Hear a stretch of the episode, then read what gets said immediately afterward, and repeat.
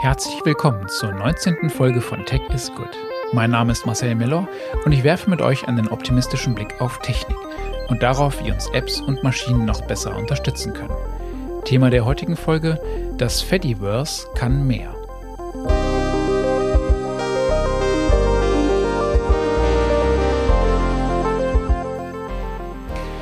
Ja, hallo zusammen an diesem Donnerstag. Es ist jetzt genau sieben Tage her, dass Instagram ein neues soziales Netzwerk veröffentlicht hat mit dem Namen Threads. Und seitdem haben sich 100 Millionen Menschen bei diesem neuen Netzwerk angemeldet, auf der ganzen Welt, auch in Europa, hier in der EU, haben das viele gemacht, obwohl das gar nicht so einfach möglich ist, äh, aus Gründen, auf die ich aber heute nicht eingehe. Es wird heute aber schon um Threads gehen, um dieses neue soziale Netzwerk was es besonders macht und warum es vielleicht eine Zeitenwende einläuten könnte.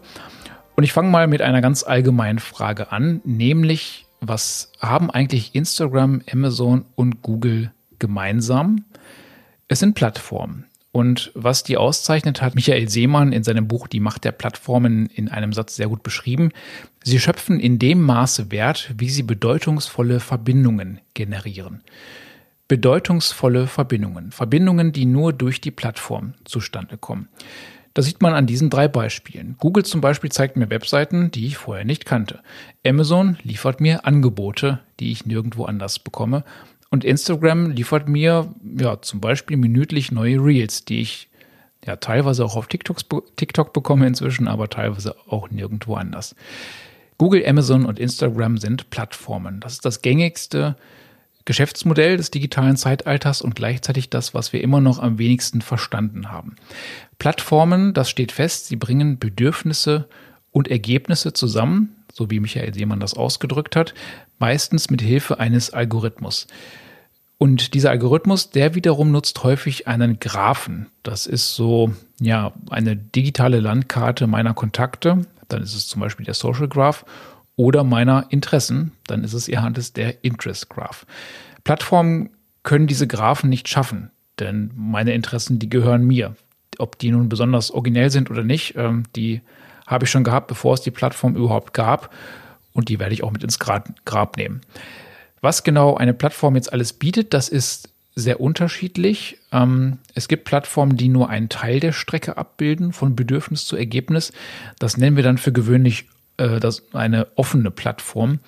Zum Beispiel ähm, verarbeitet Google ja meine Suchanfrage, mixt dann etwas von meinem Interest Graph dazu und dann führt es mich zu einer Webseite, die überhaupt nichts mehr mit Google zu tun hat.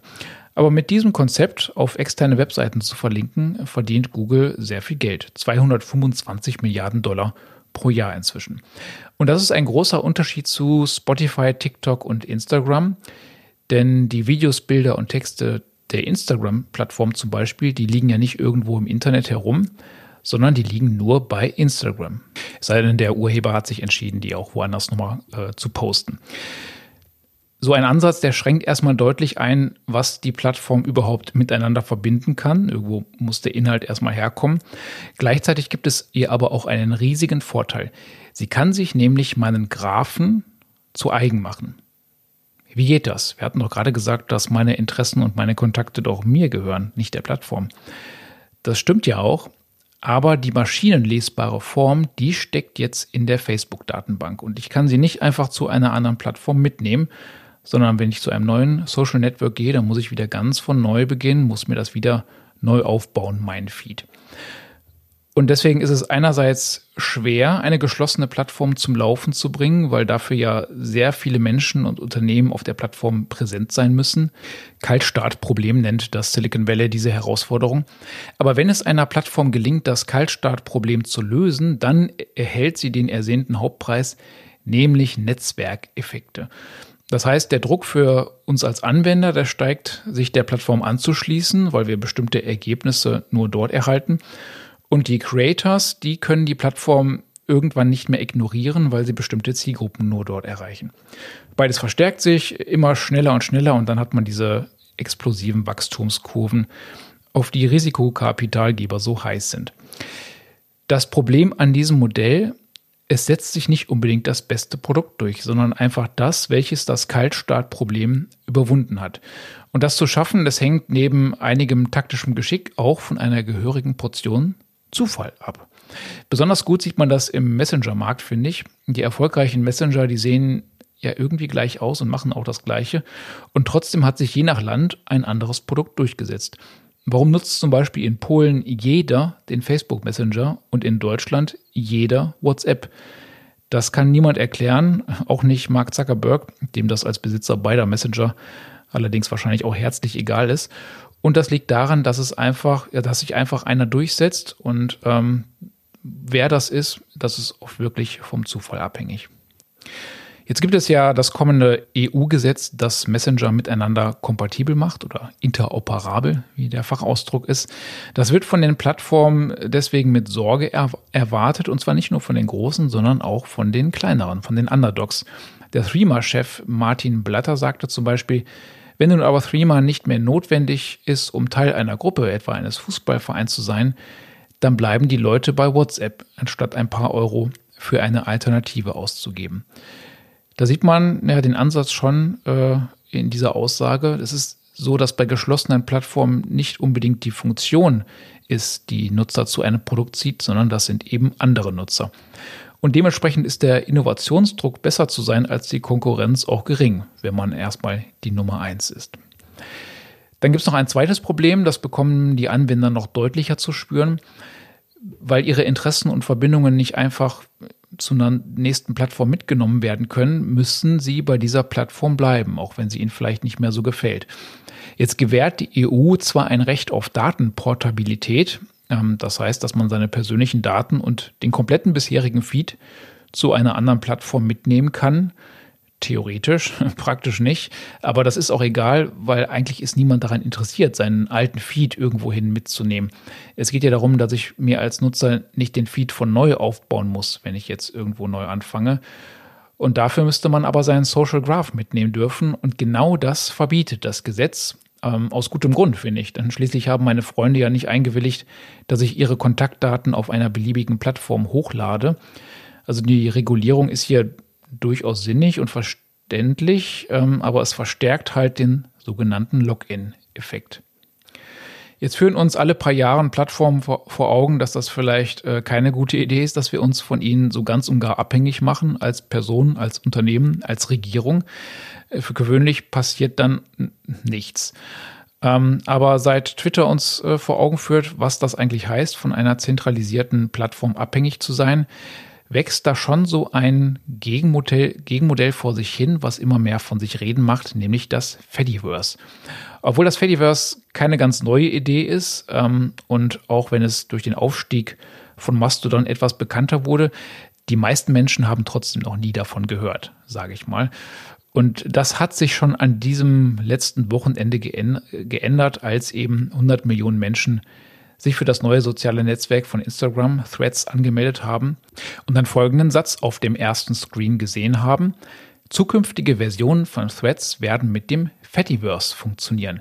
Das Fediverse ist eine neue Art von Social Media Netzwerk, das Nutzern erlaubt, sich gegenseitig auf unterschiedlichen Plattformen wie etwa Mastodon zu folgen und miteinander zu interagieren. Ja, was ist es denn jetzt, dieses Fediverse? Es ist die Möglichkeit, sich einen Social Graph aufzubauen, der nicht auf eine einzelne Plattform beschränkt ist. Wie genau das funktioniert, das würde jetzt äh, diesen Podcast sprengen, was übrigens genau ein Problem des Konzepts ist. Aber der Einfachheit halber gehen wir jetzt einfach mal davon aus, dass Fediverse ist eigentlich so ähnlich wie E-Mail. Das heißt, ich kann jedem folgen, der bei einem sozialen Netzwerk angemeldet ist, genauso wie ich jedem schreiben kann per E-Mail, der eine E-Mail-Adresse hat. Ob der nun bei Hotmail oder Gmail oder was auch immer ist, wir können miteinander kommunizieren und es funktioniert einfach. Threads wird sich also mit anderen sozialen Netzwerken verbinden und das ist ich würde schon sagen, das ist eine Zeitenwende. Vor allem, wenn man berücksichtigt, warum sich die Macher der App dazu entschieden haben. Nämlich nicht, weil eine Regulierungsbehörde oder Monopolkommission sie dazu gezwungen hat, wie das im Fall der Messenger eben ist, sondern weil die Macher das für den zeitgemäßen Weg halten. Der Geschäftsführer ähm, von Instagram hat ein sehr lesenswertes Interview gegeben, wo er unter anderem sagt, wenn Nutzer sich eines Tages entscheiden, Threads zu verlassen, dann sollen sie ihre Zielgruppe mitnehmen können. Wir wollen ein Ort sein, an dem man nicht das Gefühl hat, dass man uns für immer vertrauen muss. Ich glaube, dass dies die Richtung ist, in die es allgemein geht. Wenn das Fediverse die Richtung ist, in die es allgemein geht, dann ergeben sich daraus ganz neue Geschäftsmodelle und Dienste, weil nämlich der Social Graph, der Algorithmus und die Inhalte voneinander entkoppelt werden und nicht mehr so eine, ein Gesamtpaket sind, äh, wie es gerade bei den Plattformen der Fall ist. Und hier kommen mal drei mögliche Modelle, die mit dem Fediverse möglich sind, die zurzeit aber nicht denkbar sind. Erstes Modell, ähm, der perfekte Feed. Da wäre das Wertversprechen von so einer App oder einer Plattform, wir liefern dir das Beste aus allen Social Networks. Und da habe ich mich inspirieren lassen von TikTok. TikTok beweist, dass ein Social Network auch ohne Social Graph funktioniert. Weil dies, was die machen, die erfassen die Nutzerinteressen und das ziemlich schnell und matchen die dann mit allen Inhalten des Netzwerks. Und das Spannende an einem, an einem TikTok fürs Fediverse wäre, dass die Inhalte ja gar nicht von der Plattform selbst kämen müssten. Die macht nur den Algorithmus. Und das ebnet den Weg für viele kleinere Apps, von denen sich auch gerne einige nicht wie TikTok anfühlen dürfen, sondern wie eine etwas entspanntere Variante. Zweites Modell, was das Fediverse ermöglichen würde, Filter als Dienstleistung. Und so eine App könnte dann zum Beispiel als Wertversprechen haben, wir liefern dir dein Feed von Mastodon oder von Threads oder von was auch immer, aber abzüglich Hate. Da geht es um das Thema Moderation. Und ähm, Moderation ist kein Beiprodukt, sondern es wurde mal sogar als das Hauptprodukt jeder sozialen Plattform bezeichnet und eines, was natürlich sehr viel Arbeit verursacht. Und man kann diese Arbeit jetzt dahinter ähm, zentral steuern, so wie das große Plattformen wie Facebook machen. Man kann sie an moderierte Communities auslagern, wie das zum Beispiel die äh, Mastodon macht mit den verschiedenen Instanzen. Oder man kann die Moderation selber zu einem Produkt machen. Moderation ähm, as a Service. Manche glauben tatsächlich, dass das in Zukunft eine Branche sein könnte. Und wenn ich jetzt einfach mal von mir ausgehe, würde ich mir eine App herunterladen, die mir mein Feed anzeigt, aber automatisch von Hate Speech befreit. Definitiv. Das wäre ein Produkt, ähm, das ich mir anschauen würde. Drittes Modell, das ist jetzt das von Instagram Threads. Eine gated Community, aber eben erweitert um das gesamte Fediverse. Und das funktioniert nicht nur im großen Stil, nicht nur mit 100 Millionen Usern, sondern das kann man für jede denkbare Nische machen, von A wie Aachener bis äh, Z wie Zahntechniker. Es könnte in Zukunft für alle möglichen Gemeinschaften und Communities und Interessen ein eigenes Social Network geben mit eigenen Funktionen, eigener Gestaltung und auch eigenen Inhalten. Und die Anwender können sich dann entscheiden, ähm, ob sie etwas mit der großen, weiten Welt teilen, wenn sie etwas posten, oder nur für ihren kleinen Kosmos, ähm, in dem sie da zu Hause sind. Das sind jetzt mal ein paar Gedankenspiele und die zeigen, so neue Arten von Apps wären möglich und es ist gar nicht so unrealistisch, dass man mit ihnen auch Geld verdient. Das ist nämlich ein Vorwurf, den sich das Fediverse gerade anhören muss, dass es wenig Möglichkeiten zur Monetarisierung bietet. Ähm, und wenn man jetzt auf eine zentrale große Gelddruckmaschine hofft, wie sie Facebook ist, dann stimmt das wohl auch. Die Frage ist, ob wir das überhaupt wollen. Wäre es nicht schön, wenn die Zukunft aus vielen kleineren, aber erfolgreichen Geschäftsmodellen besteht? Geschäftsmodellen, wie ich sie gerade skizziert habe? Das ist eine rhetorische Frage. Ich würde sie auf jeden Fall mit Ja beantworten. Aber was das angeht, bin ich natürlich wie immer auch auf eure Meinung ähm, gespannt. Vielleicht habt ihr auch noch viele andere Ideen von Diensten, von Apps, von Geschäftsmodellen, die das Fediverse ähm, bieten würde. Vielleicht habt ihr aber auch Kritik oder Zweifel, ob das nicht wieder äh, eine weitere Idee ist, das Netz offener zu machen. Und wahrscheinlich in zwei, drei Monaten fragen wir uns, wie wir jemals daran glauben konnten, dass es diesmal funktioniert. Auch an solchen Meinungen äh, bin ich sehr interessiert, weil ihr sie bestimmt begründen werdet. Deswegen äh, hinterlasst mir gerne eine Nachricht äh, auf den üblichen Kanälen. Ich bin äh, per Mail zu erreichen und tatsächlich natürlich auch bei Instagram Threads inzwischen, auch wenn ich noch keinen einzigen Post verfasst habe. Äh, ich habe dort auf jeden Fall schon einen Account. In diesem Sinne ähm, hoffe ich, dass ich euch wieder ein paar neue Perspektiven mitgeben konnte und äh, dass ihr Spaß beim Zuhören hattet. Jetzt wünsche ich euch auf jeden Fall noch eine schöne Woche. Bleibt gesund, äh, bis zum nächsten Mal. Macht's gut.